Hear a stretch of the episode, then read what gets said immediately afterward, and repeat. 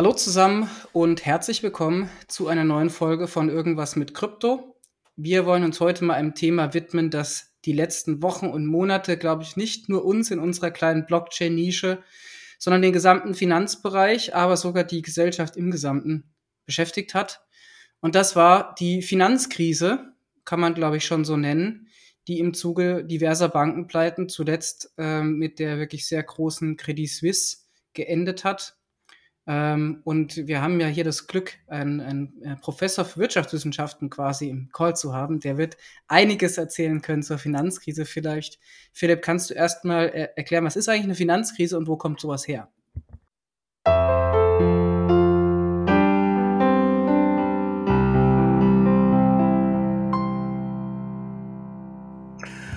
Ach ja, Simon, ähm, da wissen andere Leute wahrscheinlich tatsächlich noch mehr als ich. Aber ähm, lass uns einfach direkt einsteigen und, und, und besprechen quasi, was ist eigentlich hier ganz genau passiert. Und zwar, wir haben ganz viele verschiedene Entwicklungen, die quasi gesellschaftlich oder volkswirtschaftlich unschön äh, gelaufen sind. Wir haben eine viel zu hohe Schulden, äh, Staatsverschuldung äh, bei verschiedenen Ländern.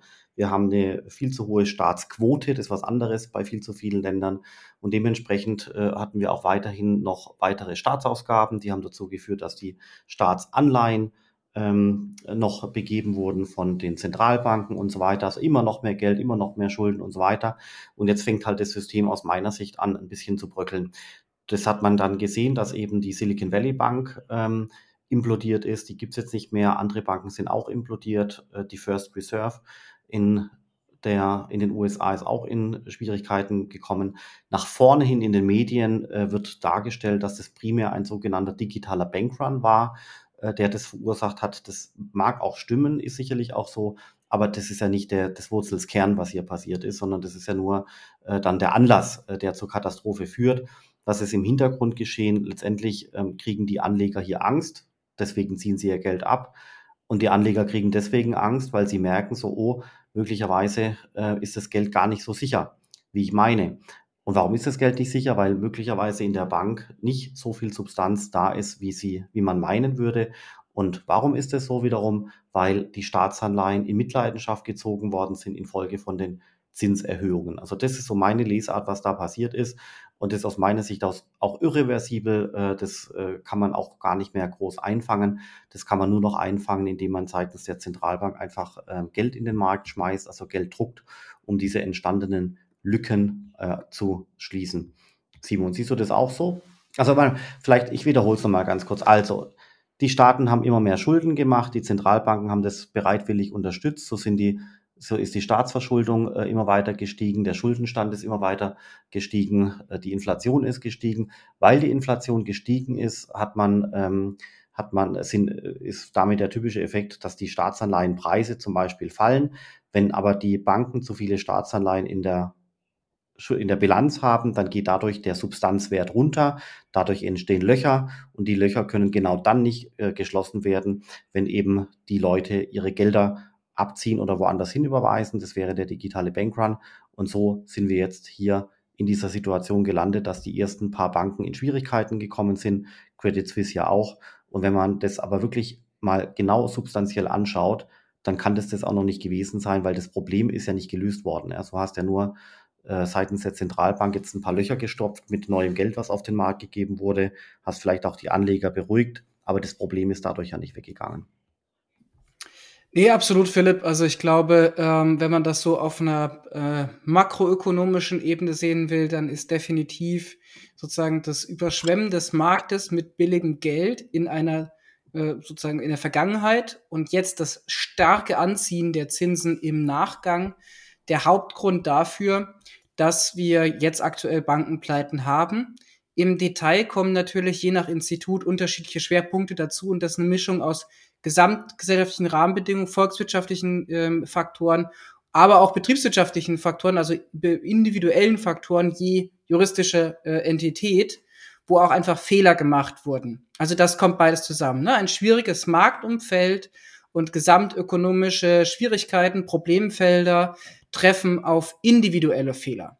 Und diese individuellen Fehler, die sind natürlich dann je Institut auch unterschiedlich, logischerweise. Ja, also Oder was, was denkst du, Philipp? Ah, ich bin da, also weiß ich nicht. Ähm, irgendwann, wenn, wenn, wenn, die, wenn, die, wenn, die, wenn, die, wenn die Volkswirtschaft dermaßen in Schieflage gerät, wie wir es ähm, haben, dann wird einem, aus einem kleinen Fehler, den kannst du dann hochstilisiert äh, zu einem riesengroßen Fehler, aber früher oder später wäre das sowieso passiert. Weißt du, das heißt, der, der Fehler ist nur noch der Ausschlag, also fehlendes Risikomanagement oder ähnliches. Das ist nur noch der, das, aller, das allerletzte Tröpfchen, was äh, das Glas zum Überlaufen bringt. Aber eigentlich. Nee, sehe ich nicht so. Also sehe ich wirklich. Okay. Sehe ich wirklich ganz anders, muss ich sagen. Ich finde es aber auch gut, wenn wir manchmal Sachen anders sehen, sonst ja auch ein bisschen langweilig. Ja, ja. Ähm, also Beispiel, ja, um es mal ganz konkret zu machen. Ähm, bei bei ähm, der Silicon Valley Bank, ja, kann man definitiv sagen, dass die einfach eine unfassbar schlechtere Treasury hatten.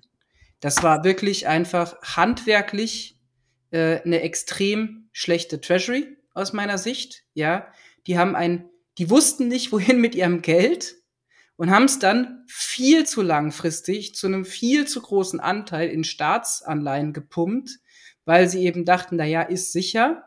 Das ist und das ist ja genau der Punkt. Wie kann man denn annehmen, dass Staatsanleihen nicht sicher sind? Das ist wirklich in jedem Lehrbuch seit Jahrzehnten ähm, die, die sicherste aller Anlage und man soll immer in Staatsanleihen gehen, weil da kriegt man dann immer noch ein bisschen Prozente und es ist absolut sicher. Ah, nee, aber das ist viel zu oberflächlich, die Betrachtung, Philips. Tut mir ja. leid. Also, die, doch, und zwar ist die Frage, also eine Bank hat zwei Kernfunktionen. Das war ein Punkt, den ich tatsächlich auch da noch bringen wollte in dem Kontext. Risiko- und Fristentransformation. Das sind die beiden Kernaufgaben und die Kerngeschäftsfelder einer Bank. Dazu gehört insbesondere auch das Treasury, weil die die sozusagen angelegten Gelder nimmt und sie reinvestiert in andere Objekte, damit das Geld nicht nur tot rumliegt. Und das gehört also sowohl zu Risiko als auch zu Fristentransformation, wenn ich ein ähm, beispielsweise, wenn ich wenn ich Geld erhalte, also eine Einlage auf dem Girokonto und ich lege die an in eine Staatsanleihe, habe ich eine Risiko- und eine Fristentransformation. Die Risikotransformation ist, ich sozusagen ähm, nehme da die Einlagen, die ich sozusagen bei mir habe und transferiere das Risiko äh, sozusagen auf das Counterparty-Risiko des Staates. Äh, dass Staatsanleihen sicher sind, ist schon ein Myth, der 2008 spätestens gebastelt wurde. Also das ist einfach, ne, auch Staatsanleihen haben ein Risiko, das ist vielleicht gering, auch im Vergleich zu anderen Objekten, aber es ist nicht risikofrei. Ja, das ist so der erste Punkt. Und der zweite Punkt, der hier zugeschlagen hat, viel mehr als die Risikotransformation, ist die Fristentransformation. Die Treasury hatte eine unfassbar schlechte Fristentransformation, ja, weil sie eben kurzfristig angelegte Gelder sehr langfristig äh, investiert hat, ohne Not aus meiner Sicht. Einverstanden. Ja. ja. Und das ist, da, da haben sie wirklich einfach handwerkliche Fehler gemacht. Und warum kam es dann zu den Verlusten? weil diese sehr langfristig eingepla also eingeplanten Papiere kurzfristig am Markt liquidiert werden mussten, dann eben unter Wert aufgrund der Zinsentwicklung. Ja, weil klar ist sozusagen, wenn ich jetzt äh, irgendwie eine, eine zehnjährige Staatsanleihe von vor drei Jahren habe, die irgendwie noch mit minus 0,5 Prozent verzinst wird, mal als Beispiel, ja, und ich habe dagegen jetzt aktuell Einlagen auf der EZB über Nacht für plus drei Prozent, ah ja, dann, dann ist das Ding auf jeden Fall mal sozusagen 3,5 Prozent im Minus, in Anführungszeichen. Deswegen ist der Wert dieser Staatsanleihe im Markt natürlich unter dem Wert, was eigentlich nominal draufsteht. Und wenn ich dann Leute habe, die kurzfristig an ihr Geld wollen, und das ist ja eben die Kernaufgabe, diese Fristentransformation, kurzfristiges Anlagevermögen äh, vom Kunden versus langfristige Investitionen dieser Gelder in Anlageobjekte, äh, dann muss ich die am Markt liquidieren, dann realisiere ich die, äh, die Buchverluste sozusagen, ja, dieser, dieser Staatsanleihen, die jetzt aktuell halt weniger wert sind, als sie beim Aufgabe, Ausgabetag wert waren. Äh, und dann mache ich Realverluste, weil ich den Kunden Gelder auszahlen muss, also ganz praktisch. Stell dir vor, jetzt mal völlig, völlig fiktiv, äh, Philipp, ne, du hättest 100 Millionen bei der Bank äh, platziert. Die Bank kauft dafür Staatsanleihen für 100 Millionen auf 10 Jahre. Nach zwei Jahren, also die zahlen ja auch keine Zinsen, sagen wir mal, ne? Nach zwei Jahren äh, müssen die die verkaufen. Jetzt aufgrund der Zinssituation ist das Ding aktuell nur noch 95 Millionen wert. Dann müssen sie es am Markt für 95 Millionen tatsächlich ähm, verkaufen. Ja.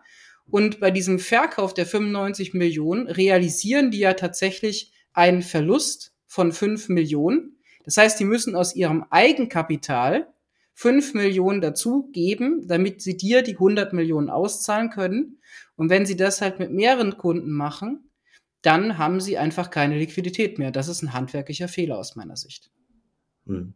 Gut, einverstanden. Das ist ein handwerklicher Fehler in dem Sinne, aber und deswegen hat es eben jetzt die Silicon Valley Bank getroffen. Aber wenn das so weitergeht mit äh, der Substanz, die immer geringer wird infolge von den äh, Staatsanleihen, die im Wert sinken, dann trifft es früher oder später eben jetzt mal halt die, die nächste Bank. Also, das was, stimmt, was, ja, aber die, also das ist ja, den ersten trifft es halt zuerst und danach kommt der nächste und der nächste. Aber Fakt ist doch eigentlich, dass das ganze System wirklich in Schieflage gerutscht ist gerade vor dem Hintergrund der übermäßigen Verschuldung. Und das sind eben Dinge, also aus meiner Sicht, wie will man das jemals wieder einfangen? Das kannst du nur einfangen, indem du die Löcher, Löcher stopft äh, durch, äh, die, durch das Drucken von Geld und dann geht's wieder auf die Inflation. Ja. Und dann äh, geht auf die Inflation. Was macht man dann, um die Inflation in den Griff zu, zu kriegen? Dann lässt du die Zinsen wieder steigen, dann geht das Ganze wieder von vorne los. Das ist, aus meiner Sicht ist es nicht mehr zu kitten. Ja, es wird ja aktuell durch Inflation de facto abgepuffert. Ja, das ist so. Ähm, ob das jetzt die richtige Lösung ist, weiß ich nicht. Das ist halt eine, eine, gesellschaftspolitische Frage, aber vielleicht zu diesen individuellen Fehlern, weil das ist schon ein Punkt, den ich hervorheben würde. Ich bin bei dir, Philipp. Ich würde aber andersrum sagen, die Zinspolitik und das Zinsumfeld ist das Tröpfchen auf dem Fass, das zum Überlaufen bringt auf den Fässern der individuellen Fehler der Firmen. Und ein schönes Beispiel dafür ist dann wieder Credit Suisse. Also bei Credit Suisse würde ich sagen, ist es eine unfassbar toxische Firmenkultur, die sich da über Jahre entwickelt hat. Das würde ich da als Grund nennen. Das natürlich auf wirklich schlechte Führung teilweise zurückzuführen. Also wir kennen die Historie mit dem Überwachungsskandal mit Tiam, glaube ich. Ja, der wurde von der eigenen Firma äh, damit äh, quasi Privatdetektiven dann äh, überwacht und so weiter.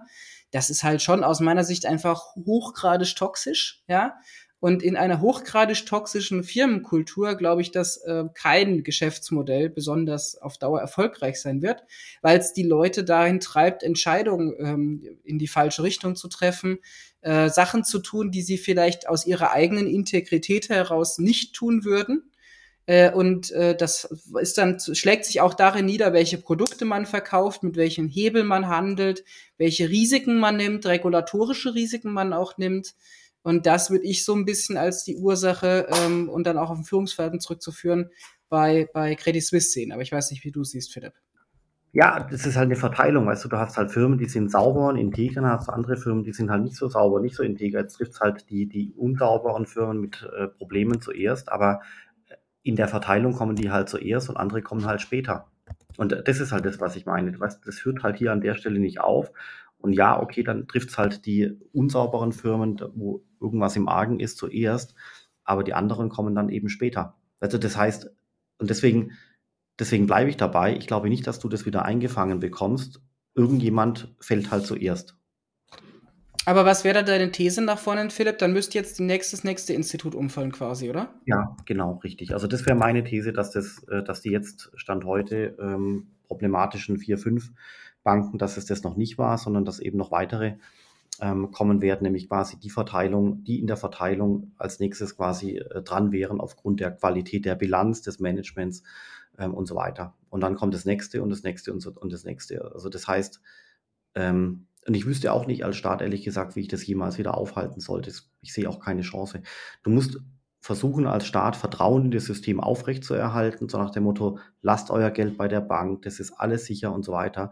Und dann hast du irgendwelche schlauen Analysten und Leute, die schauen da innen rein und die sehen, nee, es ist gar nicht alles äh, gut, sondern da gibt's hier Probleme und dort funktioniert's nicht und da ist die Firmenkultur und das Risikomanagement. Dann wird es publiziert in den Medien, dann ziehen die Leute äh, das Geld ab, dann hast du die nächste Bank, die umfällt. Also deswegen das Einzige, also der Staat macht es ja eben genauso. Das Einzige, was in Anführungszeichen, in Anführungszeichen hilft, ist, ähm, Geld in den Markt zu schießen, um die Löcher zu stopfen. Das haben wir gesehen und es funktioniert auch, das beruhigt eben auch, aber das Problem kennen wir jetzt aus Corona, kommt in 1,5 Jahren, weil dann die Inflation steigt. Ja, tut sie ja schon heute. Ähm, ich glaube, was in dem Kontext ganz spannend ist, es gab ja äh, tatsächlich unterschiedliche Herangehensweisen, wie man mit der Finanzkrise umgegangen ist, einmal im nordamerikanischen, einmal im europäischen Raum. Im europäischen Raum ist de facto sozusagen damals der Staat immer äh, eingesprungen, ja, und hat die Banken gerettet. In den USA hat man prominentes Beispiel äh, erstmal vorangehend hier die, die, die Pleite von Lehman Brothers, auch systemrelevante große Institute pleite gehen lassen. Und da ist jetzt für mich halt tatsächlich auch die Frage, ähm, was ist die bessere Strategie? Ist es besser, mal eine große Firma pleite gehen zu lassen? Oder äh, ist es besser, die Firmen zu retten? Ja, klar, ist eine, äh, ist eine, das, das Problem sind aber trotzdem, Simon, ich glaube nicht, dass das Problem die Firmen sind. Es sind sicherlich manche Firmen das Problem, die einfach unsauber gearbeitet haben, haben wir bei FTX auch gesehen. Aber trotzdem ist das äh, System aus meiner Sicht in Schieflage, findest du nicht? Das System ist in Schieflage, da bin ich bei dir. Ähm, aber ehrlich gesagt, es war halt auch noch nie ganz gerade. Also das ist ja immer, wenn du, ne, wir gucken auf Krisen und so weiter. Also Finanzgeschäft ist halt Geschäft mit Risiko. Und das betrifft nicht nur die Anlageobjekte, sondern auch die Firmen, die damit selber agieren. Und ehrlich gesagt, Finanzkrisen und Bankenpleiten gehören äh, zum Finanzgeschäft dazu seit Geburt. Ja. Also es gab's halt schon immer, sonst wären jetzt halt auch alle Banken ewig alt und ewig groß. Das geht halt auch nicht. Also auch in anderen Geschäften ist es völlig normal, dass Firmen mal pleite gehen. Ja, Apple geht hoch, Nokia geht runter. Jetzt ist Nokia hat ein bisschen überlebt, ist wieder da. Ja, also es gehört ein bisschen mit dazu, dass sich da Geschäftsmodelle durchsetzen. Was den Leuten, glaube ich, einfach nicht bewusst ist und wo wir wirklich ein Thema haben, ist, A, ist natürlich Geld ein sensibleres Produkt als jetzt beispielsweise Handy in der Regel. Ja, wenn das Handy kaputt ist, ist es auch nervig und blöd. Wenn Geld weg ist, finden die Leute gar nicht witzig. Kann ich auch verstehen, fände ich auch nicht witzig. Äh, deswegen ist es auch höher reguliert als anderes Geschäft, ähnlich wie Pharmabranche, by the way. Und ähm, ich glaube, eine Schwierigkeit ist hier einfach, ähm, eigentlich müssten die Menschen verstehen, dass Banken auch selber ein Counterparty-Risiko tragen. Und äh, aktuell denkt man halt, ein Bankprodukt ist so ein commoditized Product, also ein Produkt, das so standardisiert austauschbar ist, dass man sagt, ist ja scheißegal, wo du dein Konto hast. Und dann schauen die Leute halt nur drauf, wo gibt's einen Zins irgendwie so gefühlt. Und vielleicht noch ein bisschen, wo ist nachhaltig oder so. Nein, das ist nicht so. Wenn du glaubst, dass ein Institut nicht integer ist, dann solltest du dem dein Geld nicht geben. Ich gebe jetzt mal ein blödes Beispiel.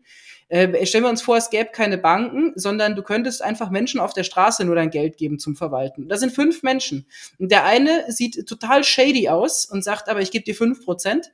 Und dann sehen zwei irgendwie halt äh, ein bisschen, ein bisschen langweiliger aus und sagen dir, wir geben dir halt gar keine Zinsen. Ja, und wenn du zu dem mit den fünf Prozent gehst und dich dann wundert, dass, wunderst, dass er mit dem Geld wegrennt, Sorry, da, da zweifle ich am, also am äh, gesunden Menschenverstand.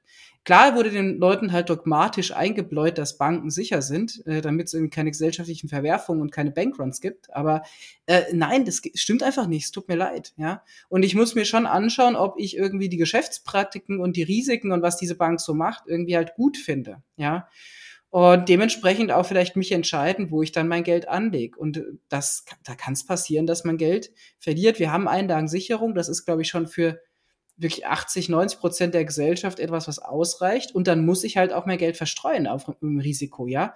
Dann darf ich es halt nicht nur auf die Bank legen. Das ist auch so ein deutsches Phänomen, dass man alles aufs Bankkonto legt. Ja, woanders ist es viel breiter gestreut, eben in Wertpapiere, in Aktien, äh, in, in Immobilien, ja, in sonst noch was, vielleicht in Gold, vielleicht in Krypto. Und dann halt auf dem Konto. Und die Deutschen schieben halt einfach nur alles aufs Konto gefühlt. Da muss ich halt auch zum gewissen Grad dann sagen, so leid es mir tut, selber schuld. Ja, klingt jetzt hart, aber am Ende halt wirklich auch ein bisschen selber schuld. Äh, und es, wir müssen die Menschen dahin erziehen, dass sie Risiko besser verstehen, dass sie verstehen, dass Banken nicht per se äh, ein sicherer Ort fürs Geld ist, da hat fairerweise die Politik kurzfristig geholfen, damals zu sagen, ihr Geld ist sicher, aber in einem langfristigen erzieherischen Effekt, sowohl für die Institute als auch für die äh, Gesamtbevölkerung, war das keine äh, gute und richtige Botschaft aus meiner Sicht. Ja, einverstanden. Also da bei, bei dem Punkt, da hast du schon recht, aber ich meine, was würde man denn machen? Man würde mal seine Gelder auf verschiedene Banken verteilen, dass wenn eine äh, quasi umfällt, dass dann der Rest noch da äh, ist und man würde überhaupt versuchen, weniger Bargeld zu haben und letztendlich eher Aktien, äh, Gold und so weiter zu kaufen, richtig? Ja, man muss halt einfach ein bisschen breiter streuen. Ja, und das ist halt, im, im, das hätte ja auch zum Beispiel eben das Silvergate machen können. Die haben es zu einseitig und zu langfristig angelegt. Da kommen wir zu den handwerklichen Fehlern zurück. Und das gilt für Banken, es gilt aber auch genauso für, für Privatinstitutionen. Und am Ende, was hilft gegen Finanzkrisen auf individueller Ebene? Financial Literacy. wenn die Leute ihr Geld auch bei Banken nicht anlegen, die Quatsch machen, dann haben die Leute, diese Banken auch kein Geld. Das muss man auch mal ganz einfach runterbrechen. In dem Moment, wo die äh, Seriosität suggerieren und den Leuten halt dann das Geld trotzdem äh, sozusagen aus der Tasche ziehen, dann haben die Geld, dann können die auch was mit dem Geld machen. Dem Moment, wo die Leute ihr Geld nicht hintragen, haben die kein Geld. Die Dinge sind manchmal so einfach. Klar, aber jetzt stell dir mal vor, im Aggregat auf der gesamten äh, Ebene einer Volkswirtschaft, alle Leute reduzieren ihren Eurobestand auf das Minimum und fangen an, alle Aktien zu kaufen, Gold zu kaufen, Bitcoin zu kaufen, weil sie faktisch aus dem Euro und aus dem Dollar rausflüchten. Was passiert dann? Dann geht der Wechselkurs in den Keller, die Inflation geht hoch und äh, die Assetpreise gehen hoch. Absolut. Also Philipp, ich meine, wenn wir immer von Krypto hier kaufen oder so reden und so weiter und der Wertsteigerung des Bitcoin oder so. Naja, die Wertsteigerung des Bitcoin ist eben relativ. Ein Wert ist immer relativ. Ein Wert steht immer in einem Wechselkurs zu einer Währung. Und so eine Währung kann ja zum Beispiel der Euro oder der US-Dollar sein. Eine Aufwertung des Bitcoin gegenüber dem Euro ist immer auch eine Abwertung des Euro gegenüber dem Bitcoin. Und das bedeutet die äh, Inflation für den Euro gegenüber Waren, wenn er sozusagen abgewertet wird, wenn er schwächer wird, wenn die Leute weniger an ihn glauben. Also, und da müssen wir auch aufpassen, ehrlich gesagt, wenn wir hier predigen, so in die Richtung. Also, ich glaube, wir predigen es nicht und ich hoffe, wir sind da neutral genug. Aber wenn wir sagen Bitcoin, Bitcoin, Bitcoin, ja, dann heißt es halt Euro runter, Euro runter. Das heißt, Leute, die ihr Gehalt in Euro beziehen, werden weniger Kaufkraft haben. Das ist, das ist Teil der Wahrheit. Und das ist ja auch der Grund, warum es Bitcoin-Milliardäre und Millionäre gibt, weil die zum frühen Zeitpunkt, als die Leute nicht so geglaubt haben, das gekauft haben und die Leute denken, ja, die werden ja alle reicher. Was Teil der Wahrheit ist, ist, alle anderen werden auch ärmer, weil eben der Euro sozusagen oder andere Assets an Wert verliert. Ich kenne das Argument, das finde ich aber insofern äh, unsinnig, weil das kannst du bei allen Aktien auch machen, weißt du? Es gab irgendwelche Leute, Klar. die haben früh irgendwelche BMW-Aktien gekauft vor Jahrzehnten oder für irgendwelche Google-Aktien und, und, und Apple-Aktien. Und ja, die haben jetzt ganz, ganz, ganz viel Geld. Warum? Weil die sich zu dem Zeitpunkt in das Risiko begeben hatten, äh, sich informiert hatten und frühzeitig diese Aktien gekauft haben. Dementsprechend sind sie zehn Jahre später eben reicher geworden. Das kannst du den Leuten aber nicht vorwerfen. Dass nein, nein, ich werfe sie nicht vor. Erstens mal eingelesen haben und äh, ins Risiko gegangen sind. Deswegen das Argument, dass, ähm, dass jetzt bei dem Bitcoin die frühen Einsteiger reicher werden als die Späteinsteiger, also mein, das muss man. Äh, nee, mein Argument ist ein anderes, Philipp. Mein Argument ist, dass die Leute nicht reagieren, die freuen sich oder denken, jetzt alle werden durch Bitcoin reich. Das stimmt ja nicht. Reichtum ist ja immer nur eine Frage der Gesamtverteilung der Gesellschaft und ökonomisches Wachstum irgendwie des Gesamtvermögens der Gesellschaft. So, also durch ein Bitcoin ist das ökonomische Gesamtvermögen der Gesellschaft aus meiner Sicht nicht signifikant gewachsen, weil es dafür noch wirklich zu wenig realökonomischen Mehrwert geliefert hat. Ist kein Vorwurf, aber aus meiner Sicht ein Fakt. Äh, und das bedeutet, dass ein, also Bitcoin-Preissteigerung ist einfach nur eine Wertumverteilung. Und das heißt, da, wo die Bitcoin-Milliardäre reicher geworden sind, ist jemand anders in der Gesellschaft ärmer geworden. Das ist nicht schlimm, das ist auch nicht wertend, aber es ist aus meiner Sicht, ich werfe denen auch nicht vor, dass die dadurch reich geworden sind. Gott bewahre, das sollen die gerne machen. Aber die Leute, die das dann bejubeln und die nicht früh drin waren, die realisieren einfach nur nicht, dass sie später sozusagen ärmer werden, weil sie mehr Euros abgeben müssen für die Assets. Und das gilt für jedes Asset, äh, auch für den Bitcoin wie für eine Aktie. Ganz klar. Genau. Und damit sind wir beim Spiel, bei dem Thema Spieltheorie. Es ist eigentlich die, die logische Konsequenz, dass du als Erster agieren musst und wirklich schnell äh, in einem äh, derart unter, äh, unter Schach stehenden System äh, deine Euros abgeben musst, bevor der Euro weniger wert wird. Und je später du die Euros abgibst, desto eher musst du einen schlechteren Wert für deinen Euro akzeptieren.